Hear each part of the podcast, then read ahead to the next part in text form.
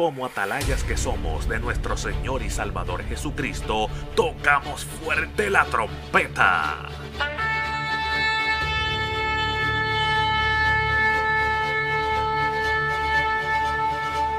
Con mensajes de alerta, somos Aplastado Podcast.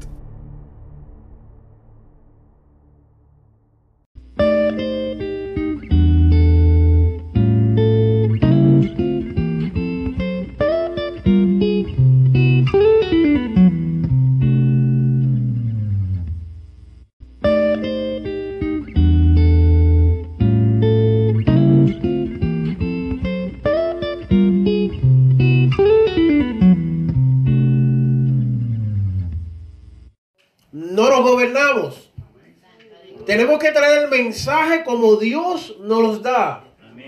Nos guste o no nos guste. Sea bonito o sea más fuertecito. Tenemos que traer lo que Dios nos da. Porque si no, después dice, yo te voy a echar a un lado porque tú no hablas lo que yo quiero. Amén. Así que vamos a buscar en Josué capítulo 1, versículo 6. Josué capítulo 1, versículo 6. Vamos a estar predicando bajo el tema ¿Cuáles son tus resoluciones? Josué es el sexto libro de la Biblia. Usted va a encontrar la Génesis, después va a llegar a Éxodo, Levítico, Número, Deuteronomio y después va a encontrar a Josué. Y va a buscar en el primer capítulo, en el verso número 6. Y los que lo tengan digan amén. Amén. Me voy a quitar este yaque con el respeto de todos ustedes. Josué 1.6. Y lo vamos a leer en el nombre del Padre, del Hijo y del Espíritu Santo. Amén. Esfuérzate y sé valiente, porque tú repartirás a este pueblo por heredad la tierra de la cual juré a sus padres que las daría a ellos. Amén. Vamos a orar. Amantísimo Dios y Padre Celestial, en esta hora queremos bendecirte, Dios mío. Yo he venido aquí, Dios mío, en la expectativa de que ya tú me hablaste, pero tú me vas a hablar aún más. Y tú vas a tocar mi corazón y la necesidad que hay en mi corazón, Dios mío. Y tú vas a tratar conmigo de una manera en especial en este día, Dios. Porque yo necesito más de ti, Dios mío. Yo necesito sentir tus caricias, Dios mío. Yo necesito sentir tu presencia. Yo necesito sentir tu aprobación, Dios mío. Y en este día hemos venido con la tarea única, Dios mío, de hablarle a tu pueblo lo que tú has depositado en nosotros, Dios. Lo que tú quieres que el pueblo en el día de hoy sepa. Lo que quieres que ellos escudriñen, que ellos reciban, que ellos pongan por práctica, Dios mío. Yo sé que tu palabra no va a caer al suelo vacía. Y yo sé, Dios mío, que tú no eres mentiroso, Dios mío. Tampoco nosotros pretendemos hoy hacerte mentiroso, Señor. En el nombre de tu Hijo amado te damos gracias, Señor. Amén y amén. Puede sentarse. Y estamos ya a punto de concluir este año tan maquiavélico. Este año que ha sido lleno de sorpresas. Para muchos ha sido muchas altas, otros muchas bajas. Y para este tiempo ya las personas comienzan a pensar qué tienen que hacer para el año que viene tener una vida mejor, una vida próspera. Empiezan con sus resoluciones. Voy a dejar de comer tanto para adelgazar.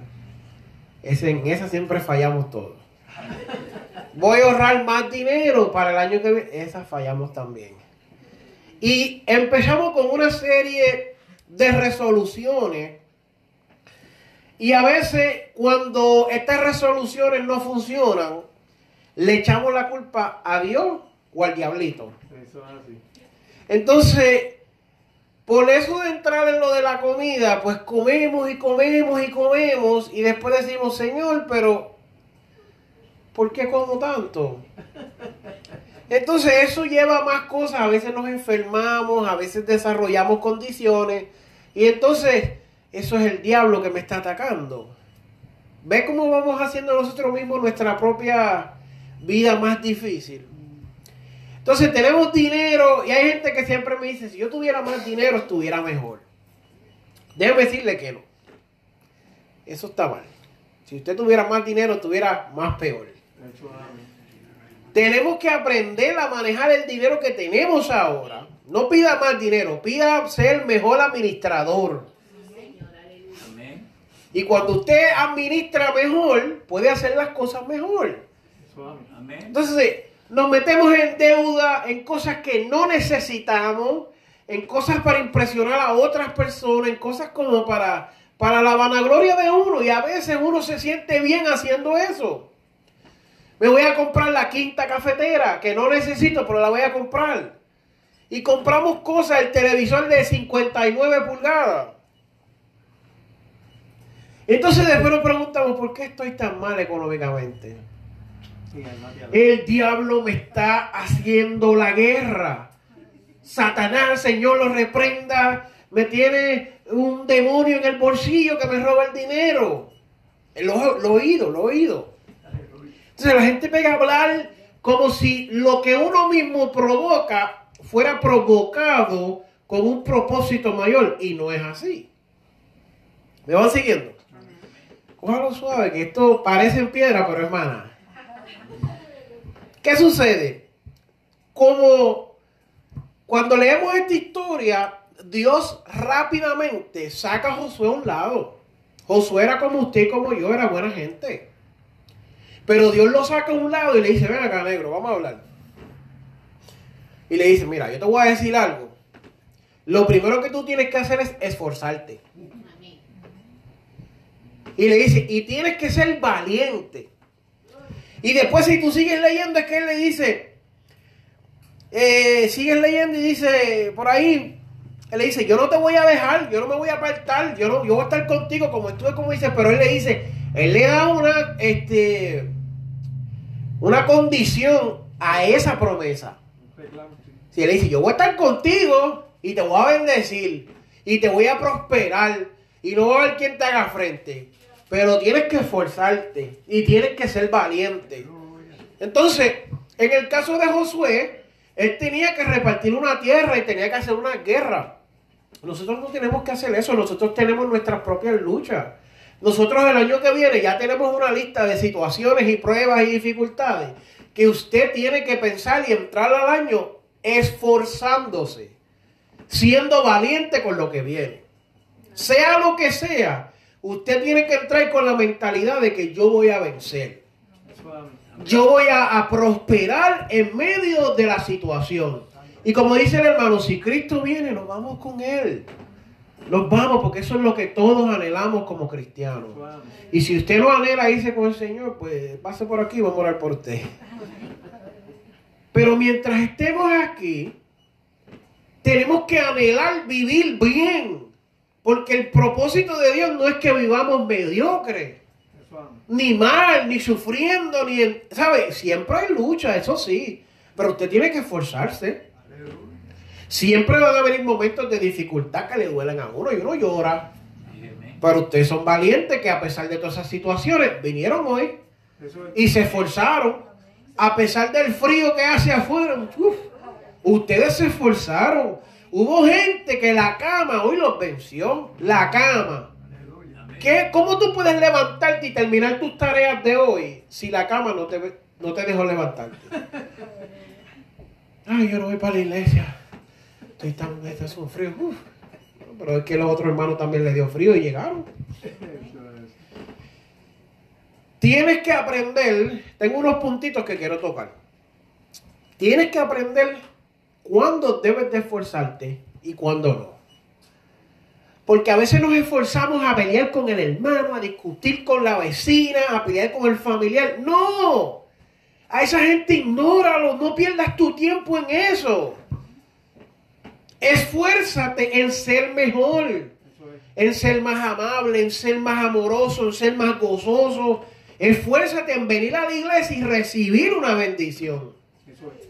Esfuérzate en salir y donde quiera que tú vayas, Dios te utilice, tú seas esa persona que aunque tengas 5 años, tengas 100 años, Dios pueda decir, ahí está mi siervo, lo voy a utilizar.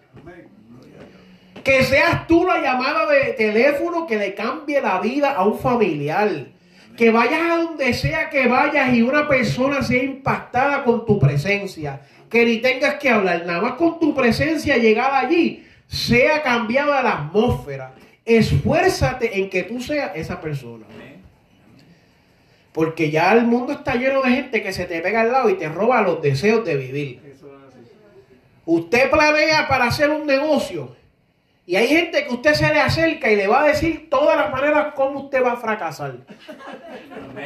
Es así.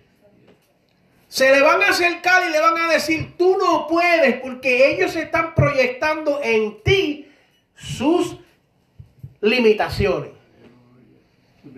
Nosotros hicimos, yo y mi esposa, una asociación de evangelismo con un montón de pastores y líderes de diferentes lugares. Hubieron pastores que me llamaron para decirme, la asociación no va para ningún lado, porque ellos tienen esa limitación. Los últimos tres eventos que hicimos metimos 14 iglesias de diferentes denominaciones.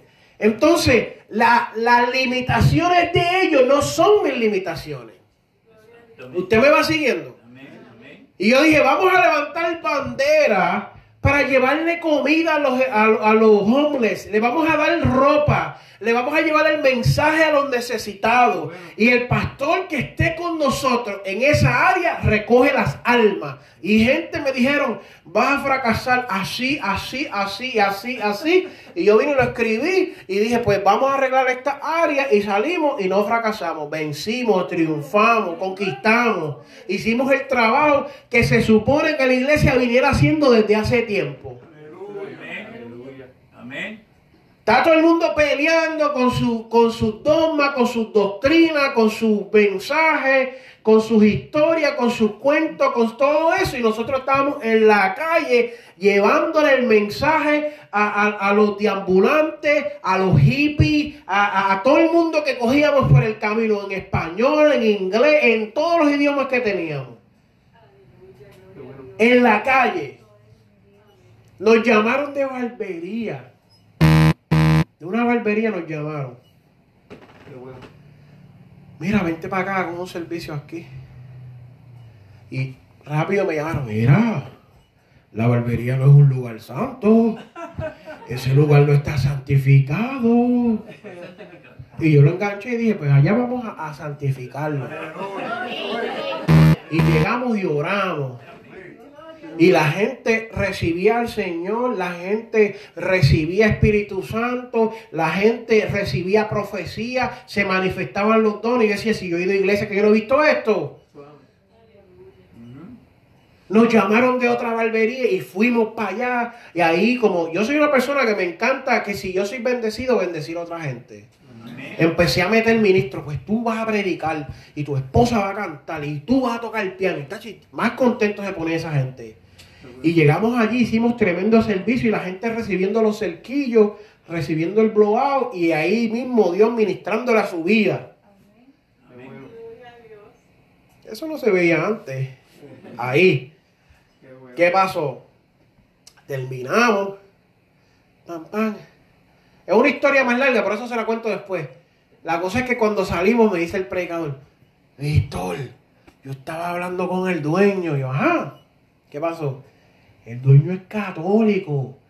Y yo, ¿católico? Sí, él va a la parroquia de que... ¿Y cómo nos dejó hacer un culto pentecostal aquí? Así eso es lo que hace Dios. Yo, mira para allá. Mira como lo que hace el Señor en una barbería de un dueño católico. Yo no tengo ningún problema. Yo le fui a llevar a Cristo allí. Y le fuimos a hablar de las grandezas del Señor y lo bonito que es Dios y las cosas que va a hacer en tu vida.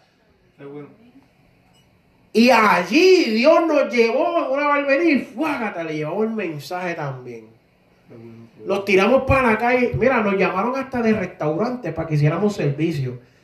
Cuando tú sabes que tú a un restaurante, que hay veces que hay como un sitio que las mujeres cantan y la gente canta, ahí querían que predicáramos mientras ellos estaban comiendo.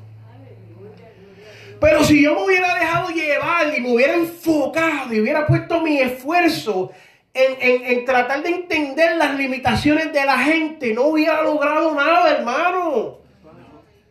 No hubiera alcanzado nada, me hubiera quedado atrás, hubiera sido el mismo que fui el año pasado, con un montón de ideas, un montón de deseos de hacer cosas por el Señor, pero nunca creí en lo que tenía para mí. Entonces este, este año Dios comienza diciéndome, voy a hacer cosas nuevas que ni ojos han visto, ni oído, ni oído han escuchado. Yo dije, pues si esa es la, si esa es la visión de Dios, que esto nadie lo ha hecho, le dije a mi esposa, aunque nos llamen a ir a tres, cuatro, cinco lugares, lo vamos a hacer. Hubieron días que prediqué como cinco veces. No se ha visto, no se ha escuchado, lo vamos a hacer. Y mientras más grande era el reto, yo decía, eso es lo que Dios me dijo. No ha visto que no se ha oído, no se ha visto. Nos fuimos para el downtown en Ocala con diferentes iglesias en medio de una pandemia. El día antes se había formado una pelea entre los, entre los de la, los que cargan armas y los que no. Había un revolú en el ambiente y nosotros llegamos allí con cartelones a decirle que Cristo ama a Ocala. Paramos el tráfico. Hasta la policía llegó. ¿Qué ustedes están haciendo? Predicando a Cristo. Ah, pues quédense ahí, yo voy a quedarme aquí para cortarlo y verá que todo esté bien. Y llegaron los de las almas y me dijeron, almao, me dijeron, gracias por lo que están haciendo. Cualquier cosa que pase aquí estamos por ustedes. Así. En medio de la calle, en medio de la pandemia, cuando la gente no se atreve a ir a la iglesia porque se le pega el coronavirus, estábamos en la calle la gente nos abrazaba, la gente nos besaba porque el mensaje que le estábamos llevando estaba cambiando sus vidas. Y yo no le iba a decir, no me abraces porque ellos me estaban abrazando de gratitud. No me beses porque me estaban besando como que si esto hubiera cambiado su vida por completo. Sucedió más, sucedió más, pero lo que quiero decirle es que eso es lo que tiene Dios para nosotros. Eso pero tú te tienes que esforzar en lo correcto, no en lo incorrecto. Usted no ha oído gente que se pasa peleando. Estoy en un trabajo que no me gusta, esto me, me mama. Pero salte y enfócate en otra cosa mejor. Si estás en un trabajo malo, cámbialo y trabaja mejor. Abre tu propio negocio, haz lo que tengas que hacer. Pero mira, esfuérzate en lo correcto. Hay gente que está cogiendo cargas ellos mismos y después quieren decirle a Dios, quítamela. Pero si las cargas las estás cogiendo tú. Entonces, te, quiero hablar en esta mañana. Mira, vamos a romper este intelecto que tenemos antiguo de que siempre queremos que, ay, no, si trátalo, si no te funciona, cámbialo y sigue. Mira que compré esto, si no te funciona, devuélvelo y sigue tratando.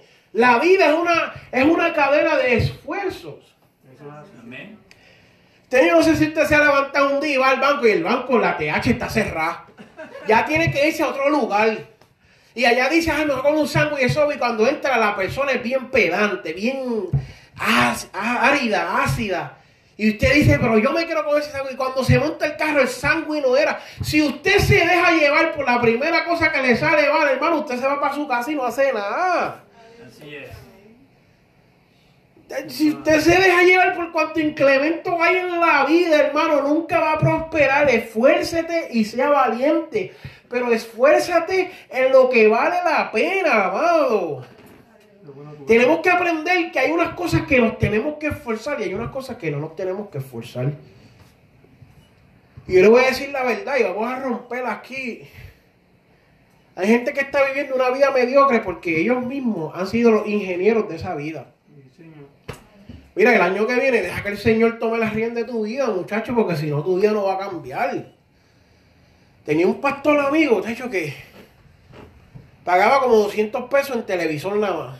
Y siempre estaba pelado. Chico, pero si tú no ves ni la televisión y pagas 200 pesos por un DirecTV que tú no disfrutas, tú mismo es el que estás metiéndote el pie para tropezarte. Ya tu vida es una vida con dificultades.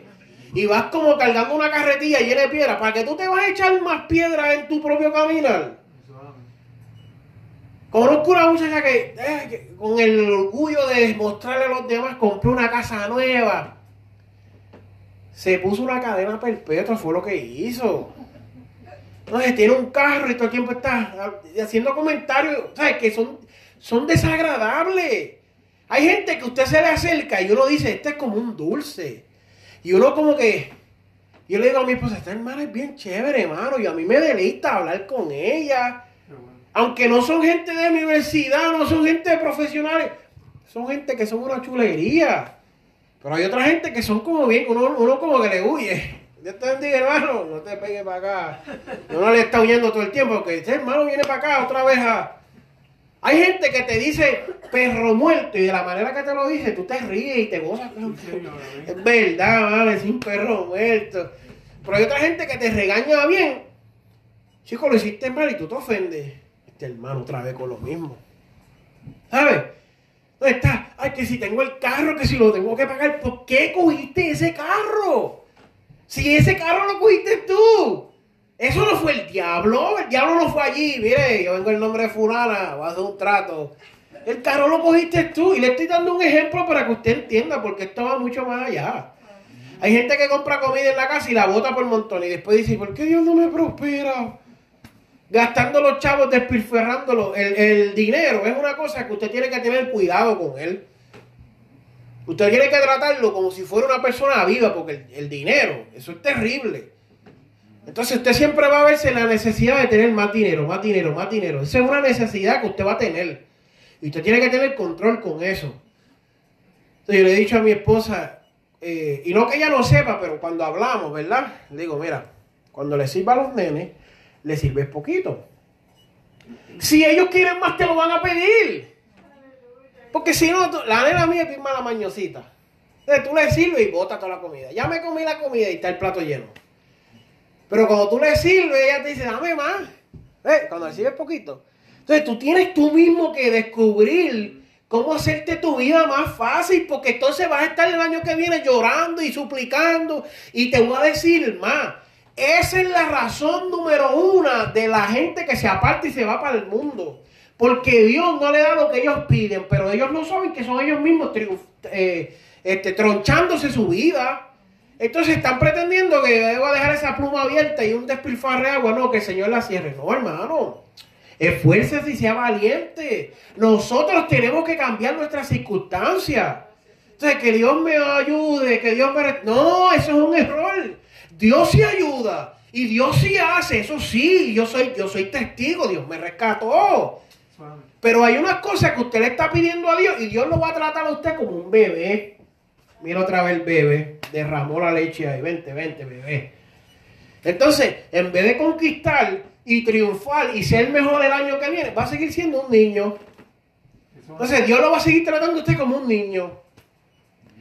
Todo el año, mediocre, mediocre, mediocre, bastante bien, mediocre, mediocre, mediocre, bastante bien, mediocre, mediocre. Entonces, en vez de disfrutar, de gozarse las cosas lindas que Dios tiene para usted, todo el año usando su energía para las cosas equivocadas. Las distracciones le van a robar la vida, le van a robar la energía. Yo conozco gente, y lo digo con respeto, ya mayor, que me dicen, Víctor, si no me hubiera distraído con eso, hoy estuviera en otro lugar. Tuve toda mi vida perdiendo el tiempo ahí, ahí, ahí, ahí, y no logré nada. Ya soy mayor, es lo que ellos me cuentan a mí, ¿verdad? Aquí yo no le estoy poniendo limitación a nadie, lo que ellos me cuentan a mí. Ya soy mayor, ya no lo puedo hacer, ya me tronché la vida. Usted no, usted meta mano, hermano. Hay distracciones que son gente hay gente en su vida que por más que usted las ame, el año que viene usted las tiene que dejar fuera. Y ya. Cortar con ellos, pero de raíz. De hacer un about face, pero rough. De cantazo. No, ya. Entonces, cuando la persona se te hace. No, ya, basta ya. Por mucho tiempo ya yo he perdido mucho por ti. Estamos viviendo en relaciones tóxicas. ¿Sabes lo que es eso? En una relación que te roba, te roba, te roba, te roba. Y tú siempre eres la víctima. Sal de esa mentalidad el año que viene. Mira, hoy mismo. Hoy mismo Dios quiere romper con eso. O estamos viviendo que. que voy a saludar a fulano porque es familia. ¡Córtalo! Si Jesús mismo dijo, sácate, ¿sabes? Si el ojo te da ocasión de caer, sácatelo. ¿Cuánto nomás un familiar? Y no te estoy diciendo que, ah, que lo excomulgue y diga que es un diablo. No, pero tú sabes que la manera que te está afectando te está distrayendo de lo que Dios quiere hacer contigo. Pues quiere decir que tienes que moderar tu tiempo con esa persona. ¿Sabes? Hay gente que llama y por el teléfono hace el daño necesario para destruirte. No contestes el teléfono, apágalo, desconéctalo. Entonces, usted ve después, eh, eh, usted mismo autoanalícese. Lo llama a esa persona ya después el día completo. Le está amargo. El resto del día ya, ya me sabe mal. Ya está, ay Dios mío, ¿verdad? Eh? Chico, qué cosa, mano. Y mira, ya, ya, ay, ya como que el deseo de, de hacer, de triunfar, los deseos de pensar y tener ideas y propósitos se te fueron. Hay lugares, hay cosas que son distracciones para nosotros. Y nos roban lo que Dios quiere hacer con nosotros. Es más, le voy a decir más, robar es que te lo lleven a la fuerza. Ustedes mismos se lo entregan al entrar a esos lugares, al trabajar con esas personas, al, obtener esas cosas. Mismo le estás diciendo a Dios, voluntariamente renuncio a esa bendición nueva que le va a dar hoy. Ahí, toma. Y Dios te quiere bendecir, Dios te quiere prosperar y tú no, yo no la quiero, gracias. Así estamos. Lugares, cosas, personas que nos roban la energía, nos roban la bendición, nos roban lo, que Dios va a hacer. Aquí hay gente que Dios ha querido hace rato darle dones y talento y cosas nuevas. Pero tiene gente que son unos parásitos, y lo digo con respeto, que le están robando la vida. Eh, la vida se la están robando y Dios te deposita y que viene una idea, voy a coser. Una idea, ¿verdad? Ah, voy a coser y voy a empezar a coser. Y viene una persona y se te pega como una lapa de esa. Como un vulgado de esos de río que chupa piedra y te, te roba el deseo de tú hacerle eso. Yo no sé si yo le estoy hablando a alguien que entiende lo que estoy diciendo, pero yo sé que, que yo lo he vivido. Por eso es necesario concentrarnos en Jesús, amado. Puesto los ojos en Jesús, autor y consumador, amado. Mire, hermano, que usted no puede entender eso más claro, porque eso no viene más claro. Jesús murió en la cruz, no más nadie. Entonces, a veces no queremos romper con estas personas por la amistad, por familia y qué sé yo qué. Ellos no murieron por ti en la cruz del Calvario, fue Jesús. Entonces te ves con la situación de que le fallas a Dios que te salvó la vida, pero para quedar bien con las personas. No.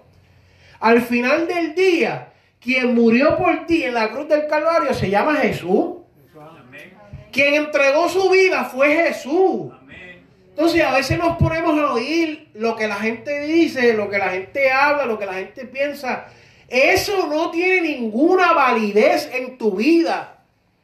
Y le voy a decir más, todo lo que la gente diga que tiene validez entra dentro del cuadro de Dios. Lo que no, no sirve.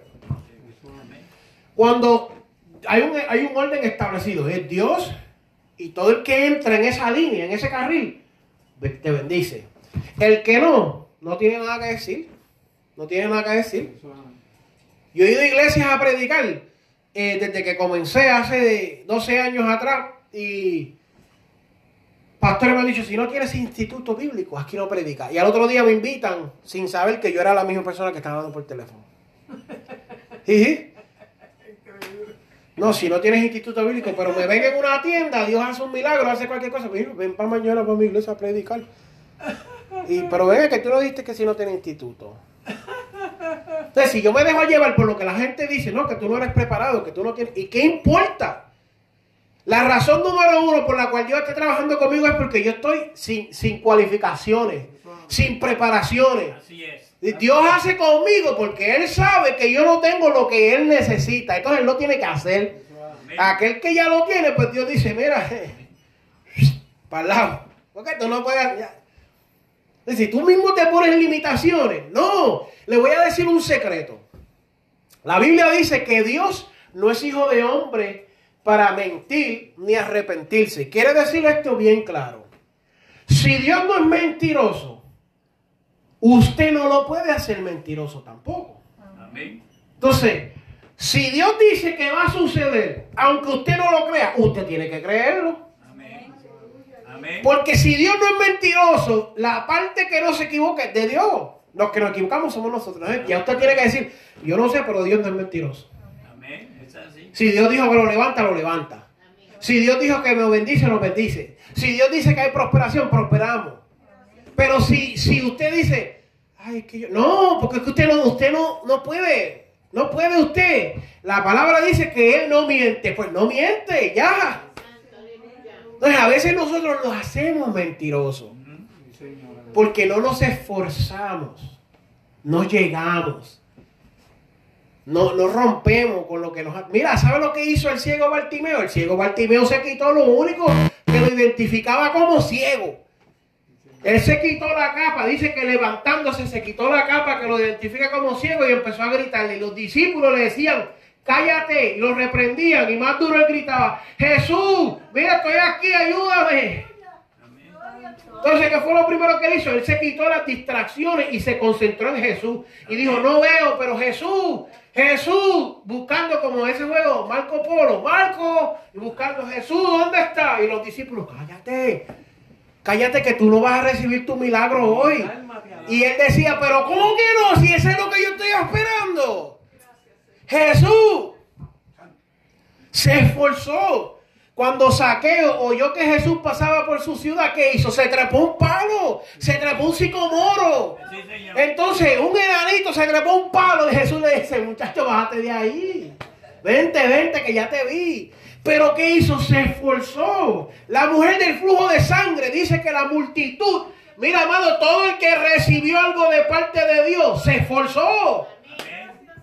Dice que la multitud la apretaba y la gente, todo el mundo estaba tocando a Jesús. Pero ella en su mentalidad toca el manto de Jesús y dice, si yo tan solo tocara el borde de su manto, salva sería. Y sale del Señor sanidad para su vida y es sana. Y ella se vira y Jesús dice, párate que aquí sucedió un milagro porque alguien se esforzó. Se vira y le dijo a los discípulos, alguien me ha tocado. Y los discípulos lo vieron así, tú estás loco. ¿Cómo que alguien te ha tocado? Si aquí un montón de gente tocando, te dice, no, de mí salió virtud. Alguien provocó que, alguien su esfuerzo provocó algo en alguien. Y él dijo, espérate, Dios Señor, fui yo que he gastado todo mi dinero en los, en, los, hospitales, en los doctores, todo lo que tenía lo he entregado. Y el momento que ella dejó esa distracción y se esforzó, se concentró en Jesús, recibió lo que ella estaba esperando. Inmediatamente cuando se concentró en Jesús, autor y consumador, su vida cambió. ¿Tú puedes creer eso? Hermano, es que esto está terrible.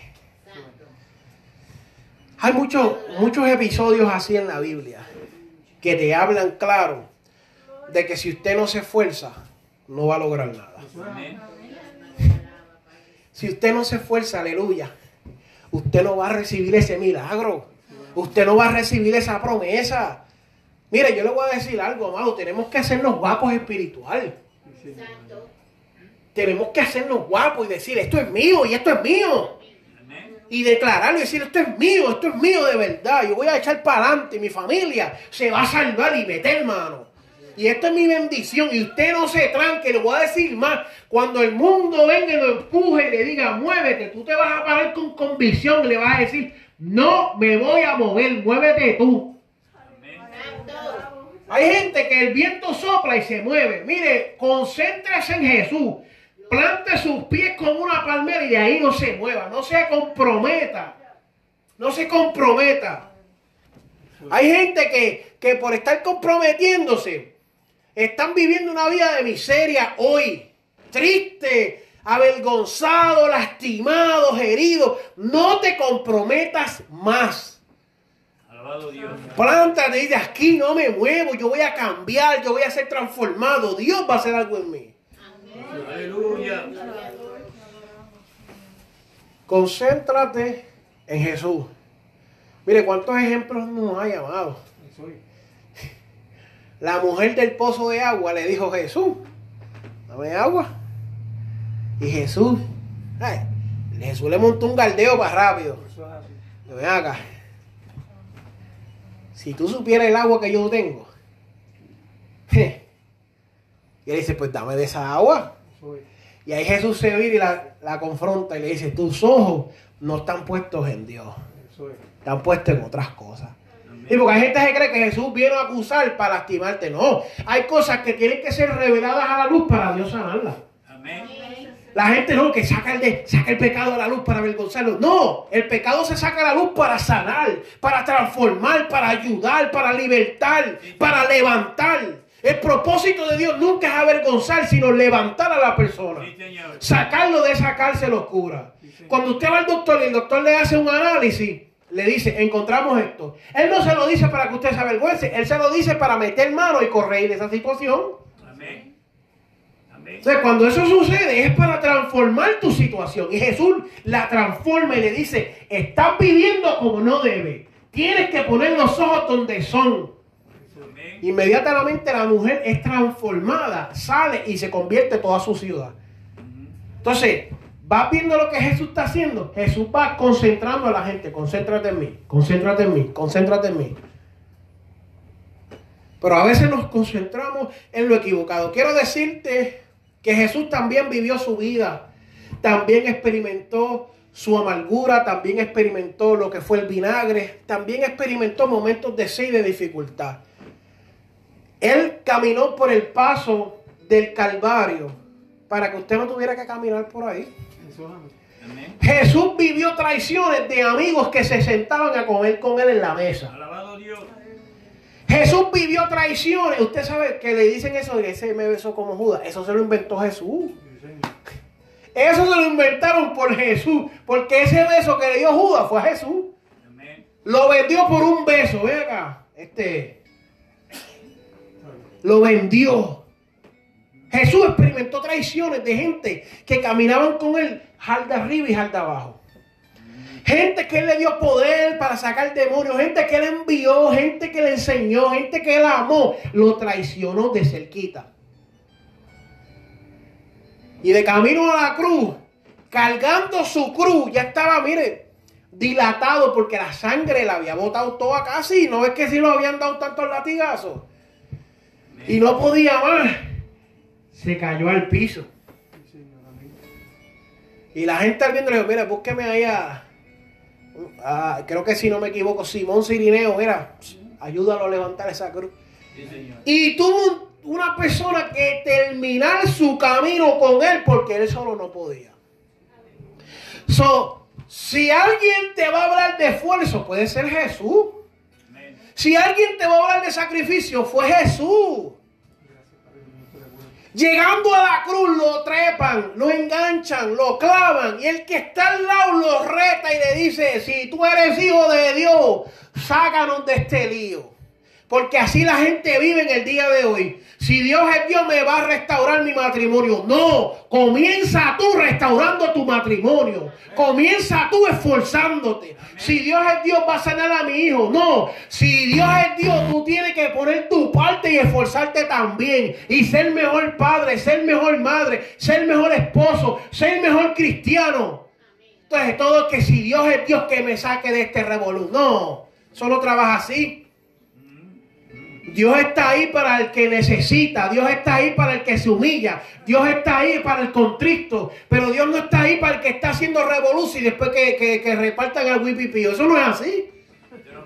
Sí, porque ah, que entonces Dios me va a sacar. No, Señor. Ustedes están como Satanás que le dijo, si lánzate que con ángeles te va a rescatar. Quitó los versículos que dice que se tropezaban. Entonces, queremos que Dios nos saque de una situación en la que nosotros nos metemos y tenemos intenciones de volver. Restaura mi matrimonio para el otro día ser peor todavía. Restaura mis finanzas para el otro día malgastar el dinero en porquería. Se cayó la llamada. Alábalo. Entonces Jesús en la cruz del Calvario ve a ese hombre y el otro intercede y le dice, muchacho, si lo que tú y yo tenemos es porque no los merecemos. Ajá. Inmediatamente su corazón cambia y es transformado porque se concentró en Jesús y le dijo, acuérdate de mí. Acuérdate de mí cuando estés en tu reinado. Acuérdate de mí. ¿Sabes lo que le dijo? Ten misericordia. ¿Sabes lo que significa misericordia? Le dijo, ámame, aunque no me lo merezco. Le dijo, ámame, aunque no me lo merezco, Dios. Ámame aunque no, aunque no soy digno, porque no hice nada. Ámame. No lo merezco, pero ámame. Inmediatamente Jesús se vino y le dijo, hoy, no mañana, no en la resurrección de los santos, no en la boda del Cordero, hoy, tú vas a estar conmigo. Hoy, hoy. Entonces, hay gente que no comprende ese concepto, amado hermano. Pero para tener una vida buena en el 2021, tenemos que concentrarnos en Jesús. Cinco minutitos más, cinco minutitos y terminamos. Jesús provee el árbol. Tú decides si haces una mesa, si haces una silla.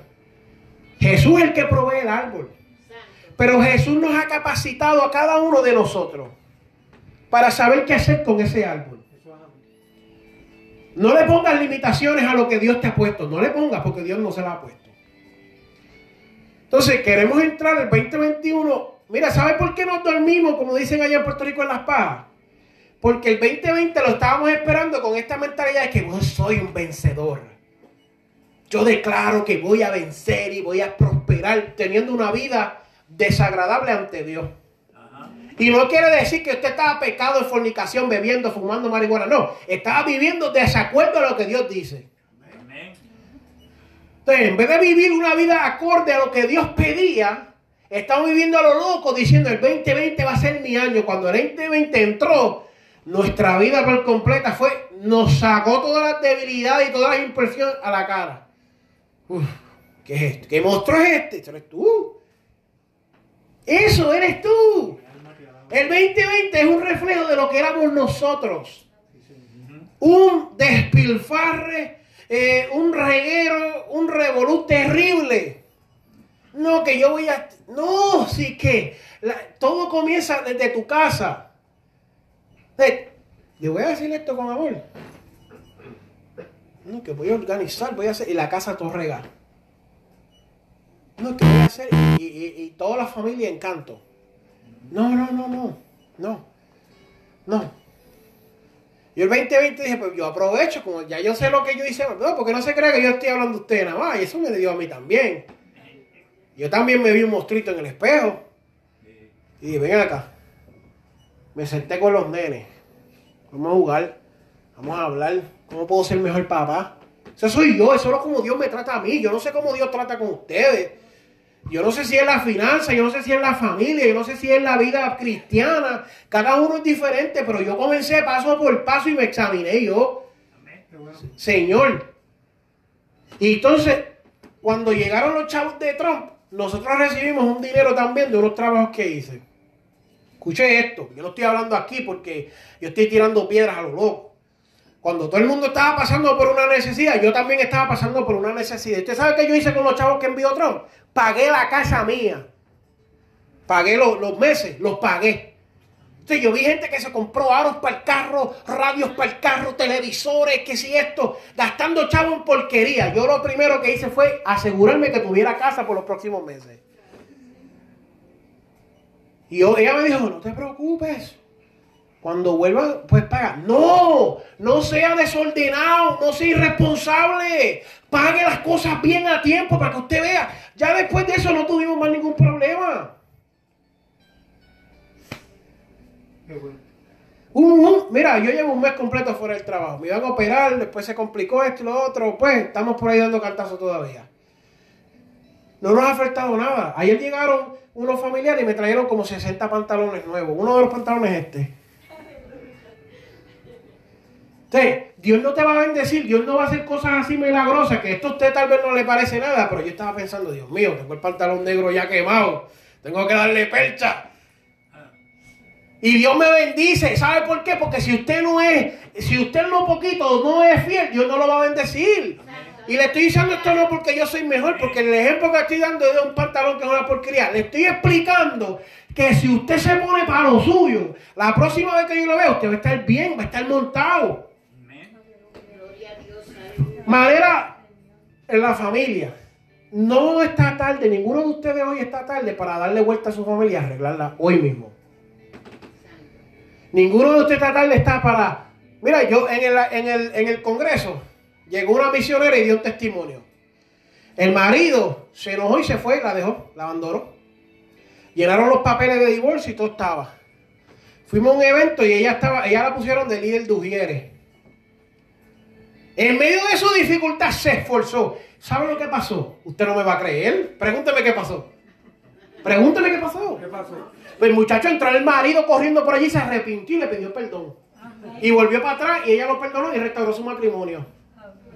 Pues si usted no es diligente y usted no le es fiel a Dios, Dios no puede hacer eso. Amén. Amén. Dios no puede hacer eso si usted no es fiel a Dios. Eso quiere decir que tu matrimonio, los papeles no van a firmar, amado. Y Dios lo rescató de ahí. Entonces, no está tarde para darle vuelta a su matrimonio. No está tarde para, para, para eh, financieramente, no está tarde para conseguir un mejor trabajo, para entrar a una mejor escuela. No está tarde. La resolución es que usted diga, yo el año 2021 me voy a agarrar de la mano de Dios y donde Él me lleve voy. Amén. Con esto termino. Dios se le aparece y le dice, esfuérzate y sé valiente. Esfuérzate y sé valiente. Mira que te mando que te esfuerces y seas valiente. No temas ni desmayes, porque Jehová tu Dios estará contigo en Bronson, en Williston, en Chiflan, por donde quiera que tú vayas. Dios no se limita a cuatro paredes. Y cuando hablo de las cuatro paredes, a pesar de que Dios se manifiesta en este lugar, las cuatro paredes son de la mente.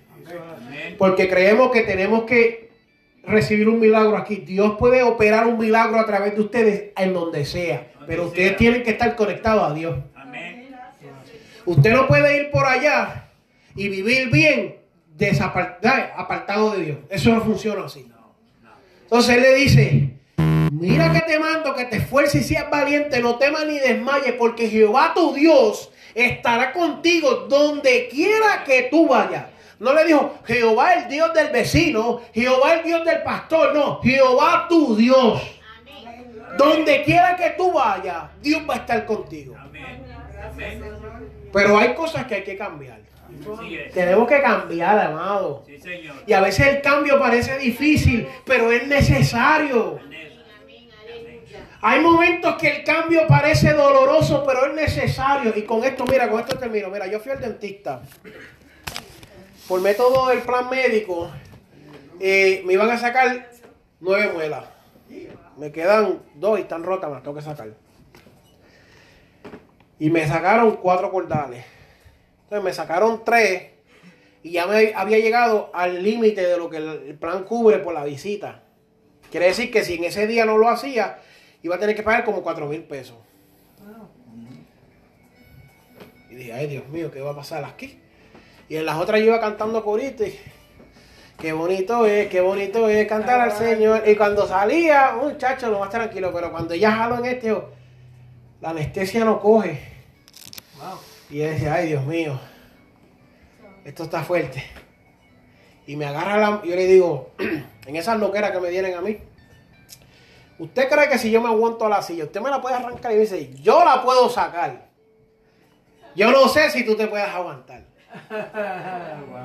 Porque tenía las raíces. ¿Sabes lo que es un cordal, verdad? Sí, señor. Ese es el diente más malo que existe. Y ella estaba ahí. Y yo le dije, bueno, no hay anestesia, no hay anestesia. Y me lo va a sacar a sangre fría, se lo voy a sacar a sangre fría. Ella es colombiana. Y yo, sáquelo. Porque el dolor que eso me va a causar ahora no se compara con las horas de dolor que eso causa estando así. Usted me lo va a sacar y me va a doler. Pero el dolor se va a acabar. Amén. Amén. Ya no me va a doler más. Amén. Gloria a Dios, aleluya. Y ya bu- buscó enfermera, me agarraron a la silla porque, chacho, uno brinca como si fuera epiléptico.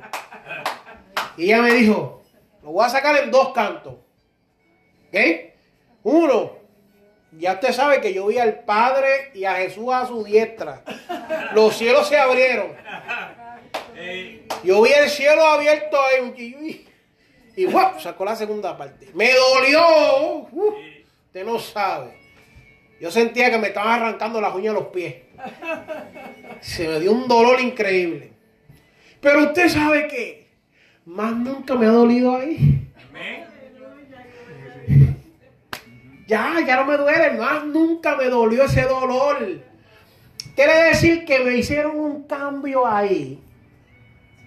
Que dolió. Pero ya no me duele. Ya eso no se me infecta. Ya eso no me da dolores cuando como frío, ni caliente, ni nada. Ya no me da nada de eso. Pero si yo me hubiera dejado llevar por el dolor de ese momento y no me hubiera esforzado, no hubiera visto lo que es una vida sin dolor, sin tener que estar usando pastillas. ¿Qué quiere decir? Que aunque el cambio que Dios quiere hacer contigo te duela, permítelo que lo haga. Permítelo que lo haga. Deja que Él toque esa área que nadie sabe. Permite que entre y la cambie. Vamos a inclinar nuestro rostro. Ya vamos a entregarle al pastor. Te voy a invitar.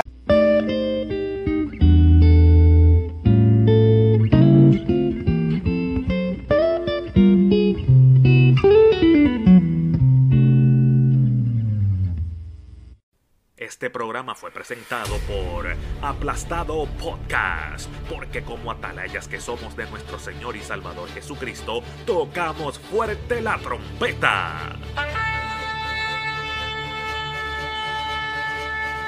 Con mensajes de alerta y sin ningún temor, porque si Dios con nosotros, ¿quién contra nosotros?